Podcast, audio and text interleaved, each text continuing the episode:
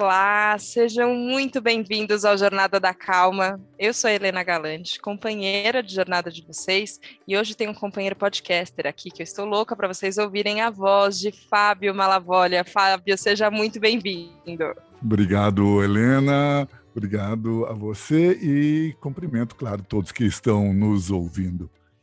Ai, que delícia, que delícia conversar com alguém que conversa sempre com as pessoas que estamos ouvindo, né? Porque acho que essa é a ideia sempre, quando a gente está aqui uhum. conversando entre eu e você, mas tem tanta gente que participa dessa conversa. Você tem o IMA, Fábio, é, que, é, que é um podcast bem diferente do Jornada da Calma, mas igualmente delicioso. É, Obrigado. E e ele tem um quê de maluquice, vou dizer maluquice mesmo, porque ele mistura muitos formatos, mas ele tem uma condução que, que ela é segura. E eu acho que é legal quando a gente tem, tem tem aonde se jogar, que tem uma rede de segurança. É, você escreveu um texto para Vejinha, para Tal Felicidade, que você conta um pouco também da criação do, do podcast, é, mas queria começar te perguntando perguntando sobre o programa, que ainda, ainda é recente, mas tem, enfim, você já conversou com gente muito legal, é, Neide Rigo, Helios Skind, Patrícia Gaspar, Palhaça Rubra, muita gente muito legal, de áreas muito diferentes, é, e sempre com essa escuta tão agoçada, né, desse jeito gostoso de... E a gente poderia ficar ouvindo só a sua voz, porque a sua voz é muito gostosa de ouvir, mas você escuta também muito bem. Mas queria te perguntar sobre essa, sobre essa ideia, sobre essa mistura, que de repente cabe tudo e tem você inteiro ali. Como é que é? Então, o Iman Radiocast é uma experiência em linguagem de rádio. O que acontece é que eu me apaixonei pela linguagem de rádio há muito tempo atrás. Eu comecei, acho que nos anos 80, num programa na Rádio USP, que era o Rádio Lábios, de rock e de poesia.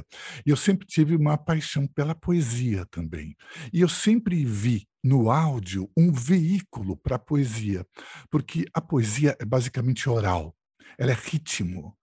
E quando falamos ao microfone, nós podemos levar a este microfone, claro, é compreensível que muitas emissoras tenham uma linguagem padronizada, mas quando fazemos um podcast, quando, por exemplo, fazemos um programa de cultura, como o programa que eu tive por seis anos na Cultura FM, podemos levar para esse microfone um ritmo, uma fala, uma terminologia, uma paixão, um entusiasmo, fazer uma, uma, uma coisa que é eletrolocutada, né? que é, uhum. que é, é criar esses neologismos, vibrar junto com quem nos ouve e incluir na apresentação a poesia, a música, a fábula, de modo que isso cria, digamos assim, um, uma concha, uma cápsula cultural e uma experiência de audição para quem está fazendo, para quem está ouvindo, e isso é na praia da cultura, que foi sempre a minha praia. Então, o que, que o Iman Radiocast é? Na verdade, é uma experiência em eletropoesia. É para os elétricos do êxtase. Essa é, essa é a ideia. E é uma experiência em linguagem radiofônica.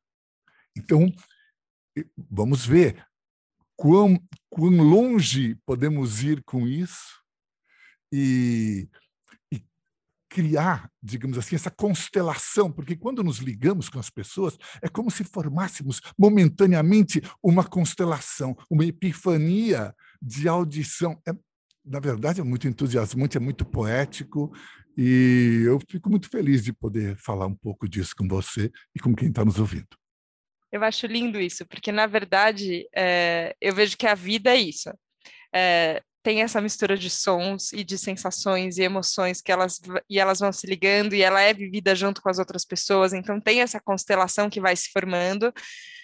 Só que por algum motivo você falou sobre as rádios que às vezes seguem uma questão de padrão.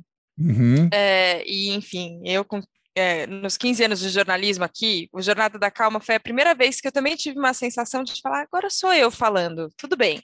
Tem, tem uma entrevista aqui acontecendo, é, tem, é, tem toda a responsabilidade, a credibilidade que a gente tem que ter como jornalista, ok, uhum. só que tem eu. É, e foi difícil de, de achar, é, não sei se difícil é a palavra, mas foi preciso coragem para achar essa voz que ela é própria, que ela e que é o nosso jeito de encarar a vida e de ver a vida e de ouvir a vida também. É, você teve também um processo de, por mais que você já tivesse, enfim, é, tem uma longa trajetória é, premiadíssima, inclusive, mas teve também essa essa esse ato de bravura, não teve? É, teve, de... teve esse ato de bravura e de amadurecimento, porque, na verdade, Helena, eu trabalhei com cultura desde, acho que fazem 40 anos, né? E eu sempre estive em situações é, muito é, emocionantes, vibrantes. Eu fui o primeiro chefe de programação da Fábrica da Pompeia trabalhei com a Lina Bardi. Eu fui levado para a fábrica da Pompeia com, com o prédio fechado ainda. E, junto com uma equipe que era incrível, que foi a primeira equipe que foi formada, eh, nós criamos um modelo de animação cultural que o SESC mantém até hoje nas outras unidades. É, depois disso, eu estive envolvido com televisão. Eu fiz carreira de, de, de telejornalismo, hard news, né? mas, é, ao mesmo tempo, mantinha a minha ligação com a poesia e com outro aspecto da minha vida, que é a busca espiritual. E eu fui trabalhando é, na televisão, fui bem, fui, fui chefe de, uh, fui editor-chefe do Metrópolis, fui uh, até diretor de jornalismo por um tempo na, na, na Record, fui bem. Né? Depois disso, eu fui é, eu fui fazer, eu fiz esse programa de rádio que eu mencionei, o, o, o é, Radiolabios na, na USP FM, que era poesia e rock, que era uma paixão, ainda é na minha vida. É, depois eu fui fazer é, um projeto de, de é, videopoemas e videocontos no Sesc TV, todos esses projetos foram bem, foram, foram eu, eu, porque é uma questão de você se dar, de você é. se entregar, né? de você não, não, não, não, não regular a, a, energia, o amor que você dá. Então, a coisa ia. Né? É, é, houve resultados. Eu, finalmente, eu fui, fui para a Rádio Cultura eu é, fui por seis anos o, o, âncora do, do Rádio Metrópolis. Antes disso, eu tinha passado quatro anos por lá. Fui premiado pela APCA como melhor apresentador, mas aconteceu uma coisa curiosa em todos esses trabalhos, que foi o seguinte. É, esse meu lado de, de, de, uma facilidade com comunicação, como falar, com fazer um discurso, enfim, de apresentar. Por um lado, abria as portas, mas, por outro lado, por um motivo ou por outro, de repente acabava. A última vez, assim, assim o chão sumiu debaixo do, do, do, dos, meus pés. Eu, eu era o, o, o, líder de audiência da emissora Sim. e premiado. Sumiu. Mudou lá, sei lá, sumiu. Então, essas coisas eu acho que não, não são acaso, sabe? E o que aconteceu é que princípio, eu fui. É, criei uma espécie de coisa que era umas aulas pelo Zoom, falando de filosofia, de poesia, mas eu não, eu não, eu não, não, não sou propriamente da aula, porque tinha também a questão de administrar isso, é, era uma coisa. E aí eu disse, bom, então eu vou, eu vou procurar um patrocínio. Para minha própria surpresa, esse patrocínio aconteceu. Uhum. E eu me vi pela primeira vez em anos completamente livre para dizer o que, que eu achava que devia ser, o que, que eu acho que deve ser, o que pode ser um programa de rádio de cultura, de poesia, de música, de, uhum. de, de humanidade. E isso era a primeira vez que eu me me via me expressando inteiramente, porque nos outros lugares eu me expressava, mas sempre dentro dos limites institucionais, é normal, por outro lado, uhum. claro, compreensível, tudo bem. Mas uhum. desta vez eu me vi. Então eu, eu tive uma, uma, um insight sobre uma questão que, que te ocupa muito, que é a questão da felicidade.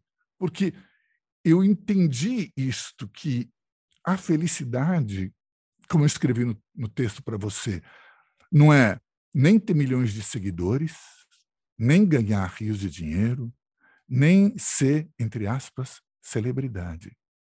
A felicidade é casar consigo mesmo. E aí... quero te perguntar desse casamento aí. Quem foi o convidado para ele? Como é que foi essa cerimônia de você casar com você mesmo, Fábio? Casar, casar consigo mesmo é uma coisa que está registrada nas tradições espirituais da humanidade, de toda a humanidade.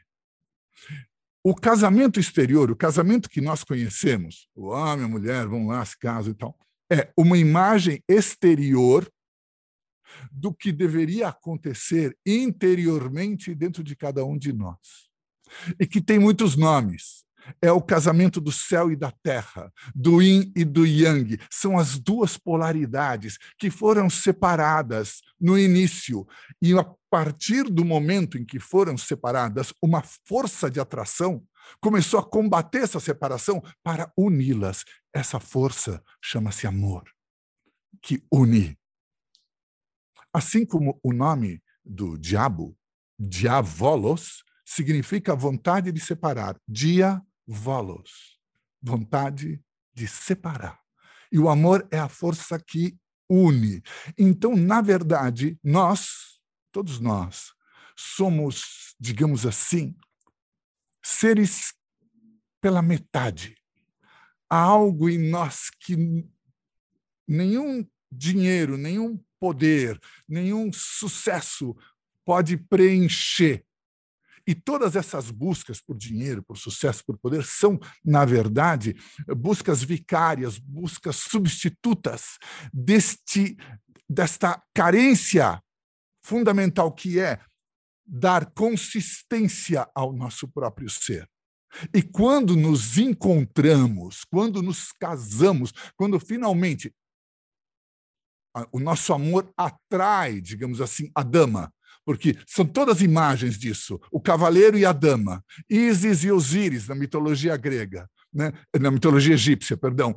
É, enfim, são todas imagens, milhares de imagens disso. Quando finalmente o nosso amor atrai a dama, o que acontece no final das histórias tradicionais para crianças, que são, na verdade, histórias espirituais contadas de forma que as crianças possam compreendê-las, ou melhor, compreendê-las não, porque elas não têm a nossa mente, mas que possam senti-las. Então, o que, que diz? Que no fim o príncipe e a princesa se beijaram e viveram felizes para sempre. Claro, porque é felizes para sempre? Porque aquilo que nós chamamos o paraíso é fazer amor para sempre. É um orgasmo eterno. Porque nós encontramos a nós. Esse, esse, é o sentido da busca espiritual, que é um sentido que não é intelectual, nem emocional, mas é algo tangível, palpável. É assim que ele é apresentado, na verdade, nos textos revelados de todas as tradições. São Paulo diz: Eu tenho um alimento sólido para dar a vocês. Salomão diz: quem é uma pedra senão o nosso Deus? No texto do Apocalipse está dito: aquele que vencer eu o transformarei em coluna do templo do meu. Não são imagens etéreas. A gente tem uma imaginação da, da, da, da, da realização espiritual como uma coisa assim, meio, meio fantasminha. Não, não, não. Algo tangível, algo palpável, algo indestrutível. Um corpo de luz essa é a promessa. Nossa, mas ela. Eu vou dizer que eu vou. É, sabe quando você vai ficando assim, é, cada vez expandindo de te ouvir? Porque é, essa sensação que ela é concreta, e é difícil falar disso, né? Porque uhum. às vezes nas palavras, e a linguagem nesse ponto acho que nos trai, fica parecendo uma abstração, né? Hum. É, a gente está tão a gente está tão desconectado da gente mesmo que falar que a gente precisa casar com a gente mesmo parece, mas que viagem, mas não sei, uma coisa meio tá meio é, papo tilelê demais, não sei, fica parecendo uma abstração. Só quero que você comece a experimentar essa sensação de integração com a, com a gente mesmo, né?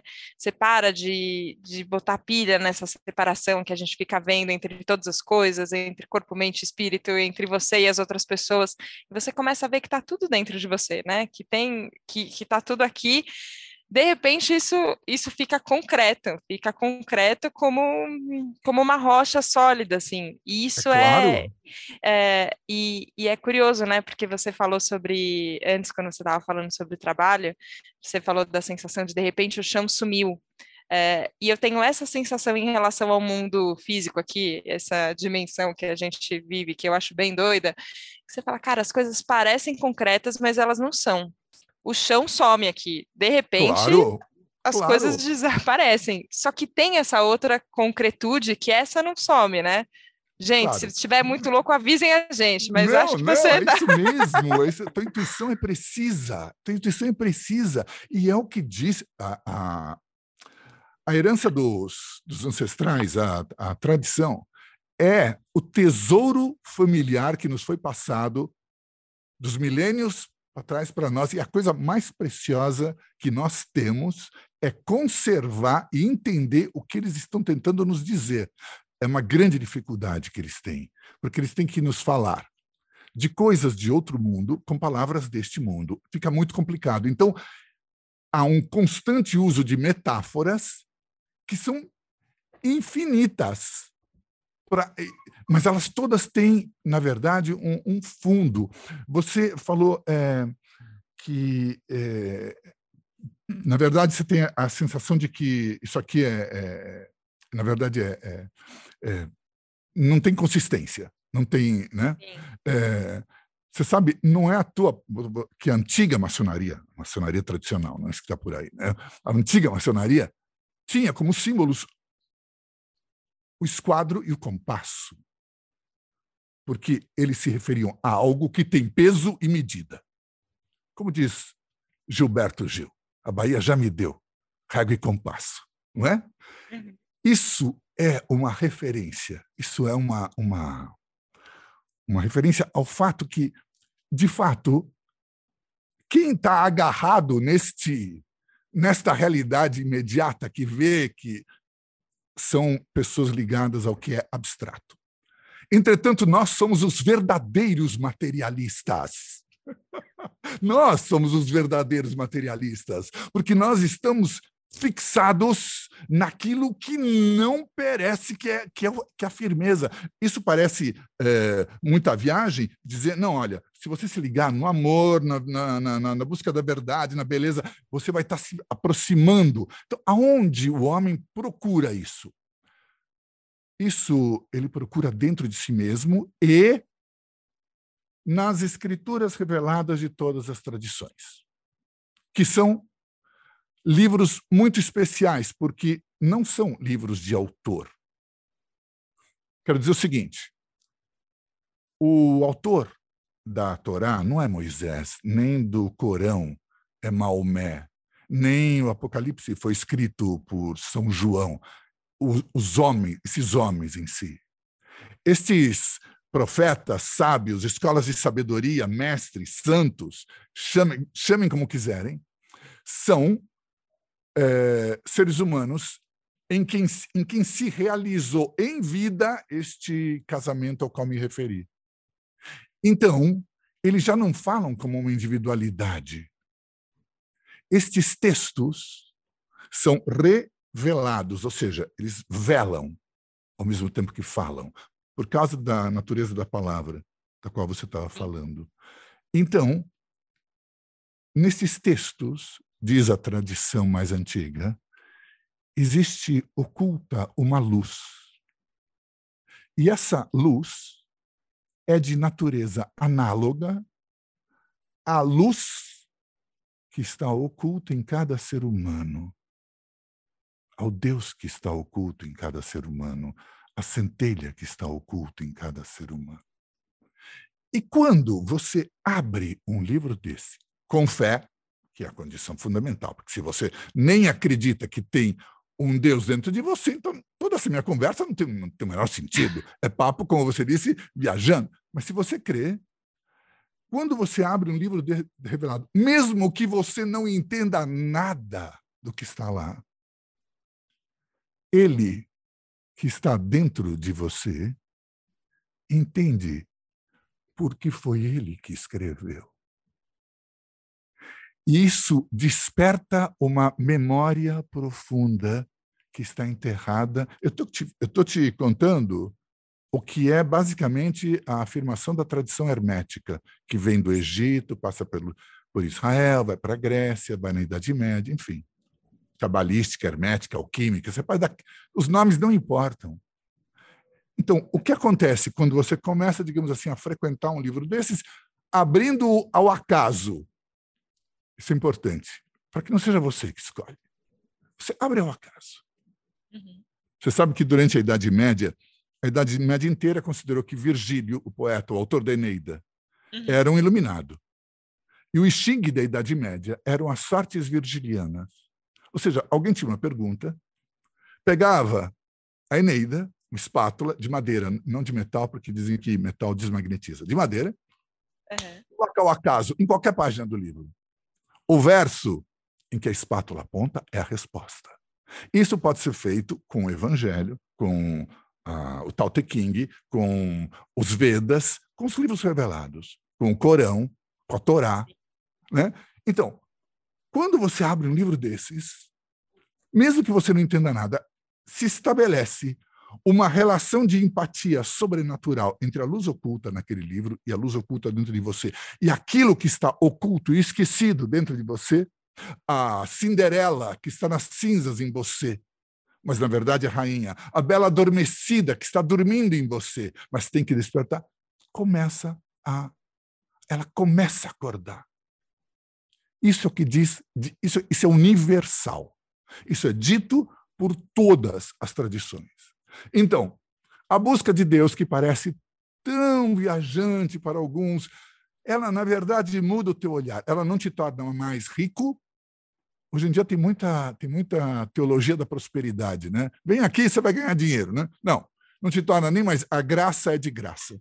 Vamos dizer, a graça é de gra, é gratuita e não, é, é não tem nada a ver com dinheiro. Então, não, não, não, te, não te dá, não te torna mais rico, mais bonito, mais famoso, mas muda o teu modo de ver a vida e traz à tua vida a poesia, a beleza, a um, um, o que eu posso dizer?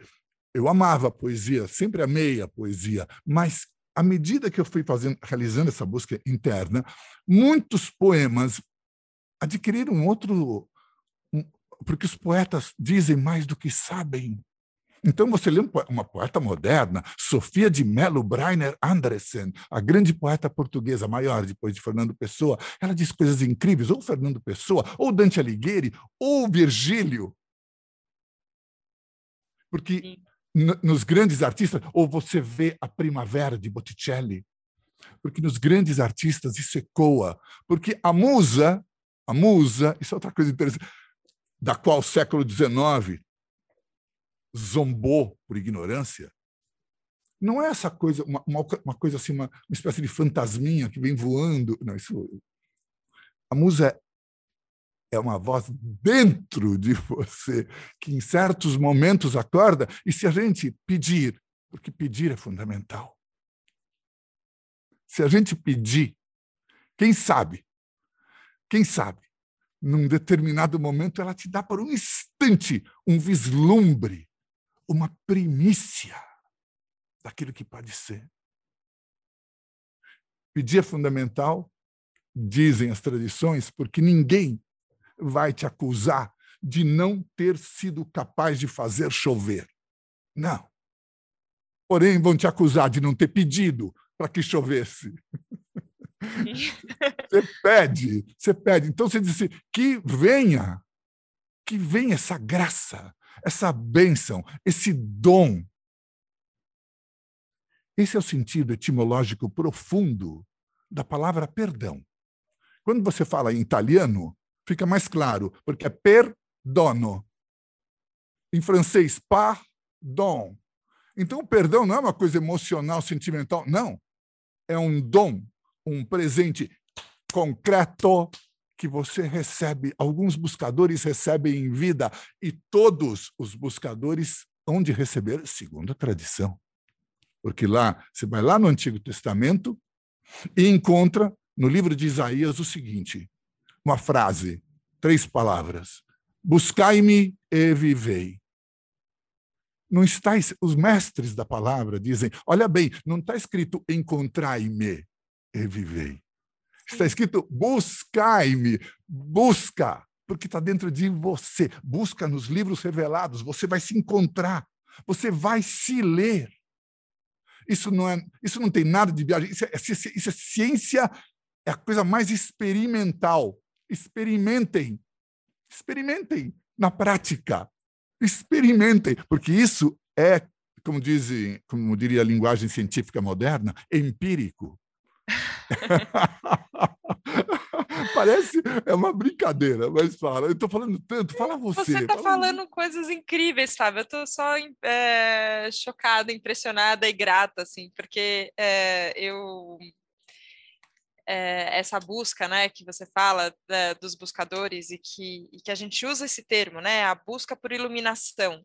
É, e, e, todas as tradições usam palavras diferentes também, mas tem essa imagem da iluminação, né? Que a gente busca a uhum. iluminação, é, e eu acho que muitas vezes eu já me peguei duvidando do caminho é, por achar que eu tinha que encontrar alguma coisa que talvez não tivesse em mim, é, ou por achar que fazer alguma associação de, ah, então se eu iluminar, significa que tal coisa vai acontecer ou tal coisa não vai acontecer. A gente cria um, umas, é, umas viagens, aí sim, são viagens na nossa cabeça, que não tem a ver com essa vontade da iluminação, e eu acho que isso que você trouxe, da busca, ser na verdade é isso que basta, assim, né? E quando e, e tem isso de, de bonito na, na cerimônia de um mesmo de um casamento, né? E eu acho que isso a gente fica tentando imitar uma coisa que é verdadeira e às vezes a gente não chega nela, mas tem na cerimônia de casamento uma coisa que é só eu por livre e espontânea vontade eu tô aqui. Eu quero, se eu vou conseguir, se eu vou ter dificuldade, se não vai dar, mas eu estou tentando, eu estou aqui. É, e isso acho que fortalece é, dentro da gente a, a a confiança que é preciso para dar o próximo passo depois. Quando você escreveu o texto na Vejinha, que você falou sobre o casamento consigo mesmo, que você, enfim, falou de prática de yoga que você fez, budismo tibetano, atrás de xamãs, feiticeiros uhum. todos, mestres zens, to, é, to, é, a gente a gente às vezes pode se perder na busca também, né? Tudo claro. ajuda. Eu, eu tenho essa, essa convicção de que tudo ajuda e eu acho que as coisas não são muito por acaso. E eu fico pensando que universo incrível que de repente essa conversa está acontecendo aqui hoje, justo hoje, e eu fico feliz porque tem, tem muitas respostas aqui, acredito para mim e para todo mundo que está ouvindo. Tem, tem isso, assim, tudo ajuda, mas às vezes a gente se perde na busca também, né? E aí Com você certeza. fica meio distraído só. É, você pode gente... abrir portas erradas, isso faz parte. Isso faz parte, abrir a porta errada, mas é, é no teu coração, na verdade, que a, que a coisa se realiza. Se, é, é, é, claro que tem momentos que se dá, dá, dá passos errados. É inevitável, inevitável. É, nós estamos aqui não é porque nós somos anjos, não é? Não é porque nós somos anjos. Esse negócio que você dizia do casamento, sim. Olha só que loucura. Um príncipe e uma princesa da Inglaterra, na vida real, se casam lá na, na, na, na Grã-Bretanha, e sabe-se lá por quê? Um bilhão e meio de pessoas resolvem assistir isso pela televisão. Eu assisti. Mas por quê?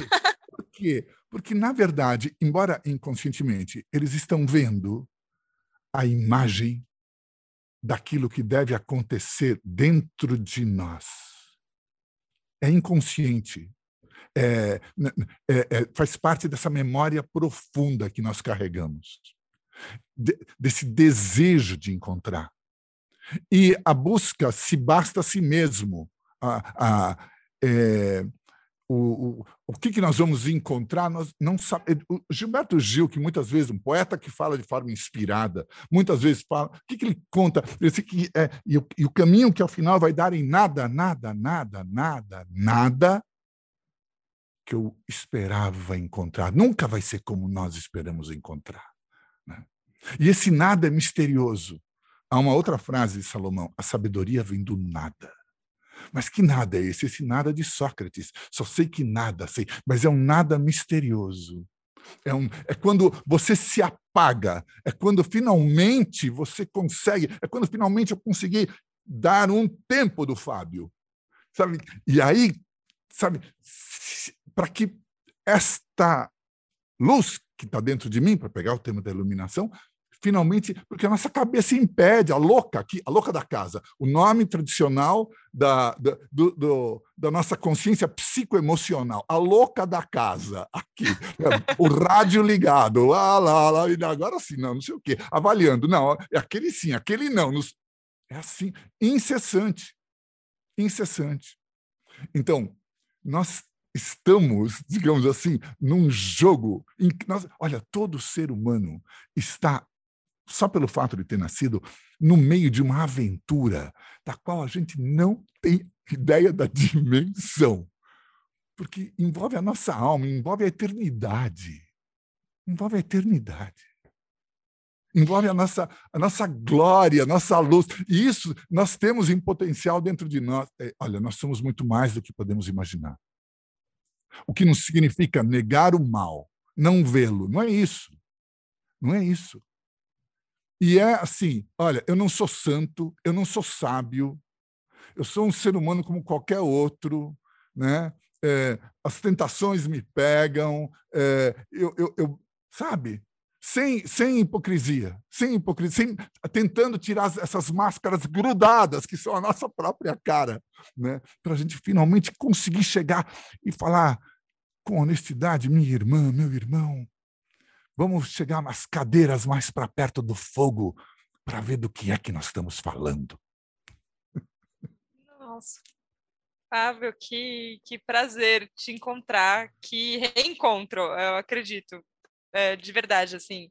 Prazer é, para mim também. Como, como é bom não como é bom poder falar disso, assim, é, quando, quando você estava falando sobre sobre essas portas que a gente tem que abrir, né, para poder chegar mais perto, é, eu acredito muito e eu acho que faz todo sentido que você tenha uma ligação com a cultura tão forte, porque eu acho que a arte tem esse poder que às vezes tira a gente dessa cabeça barulhenta e cheia de coisa, e de repente você é só elevado ali por, um, hum. por uma, é, enfim, pela beleza que, que, que tá ali presente. Então eu acho que a arte tem esse, tem essa, esse papel fundamental, é, mas eu acredito que a conversa tem também é, que eu tenho certeza assim que se a gente se permite deixar deixar atingir né pelo que pelo que tudo que está sendo falado aqui tudo que está sendo tocado é, a gente abre uma, uma frestinha assim ó. Talvez não precise mais do que uma frestinha se a luz já está aí se essa unidade toda já está aqui a gente só precisa de uma frestinha. Mas eu senti que você abriu um clarão aqui no Jornada da Calma então só queria agradecer muito muito de coração a sua presença Fábio. Obrigada. Ah eu que agradeço demais a, a gentileza desse convite o prazer da conversa com você maravilhoso encontro também. Quero quero mandar um cumprimento para quem nos ouve, convidar a, claro, os teus ouvintes também, se tiverem um tempinho, além de ouvir o Jornada da Calma, gente, se tiverem um tempinho, ouvirem o Iman Radiocast, né? É, que, que tem essa, ele está nas plataformas de streaming, mas também tem a versão radiofônica, né? No, no site, no www.imaradiocast.com.br, porque no streaming a gente não pode pôr música, né? Então, eu tenho essa versão site que é com músicas e tal. E, e dizer que, que a chave de tudo isso tem sido essa busca nos livros revelados, que, que, são, que são mágicos, porque eles mudam a nossa vida magicamente e vamos dando esses insights. Tem a ver com a poesia, tem a ver com a arte, tem a ver com a vida. Muito obrigado, Helena Galante. Te mando um beijo e te desejo uma vida iluminada para você também, Fábio, para todos nós que estão, todos que estão nos ouvindo aqui. Muito obrigada. Obrigada Obrigado pela companhia, obrigada pela confiança. A gente se vê na próxima segunda, no próximo Jornada da Calma. Um beijo, tchau, tchau. Um beijo, tchau, tchau.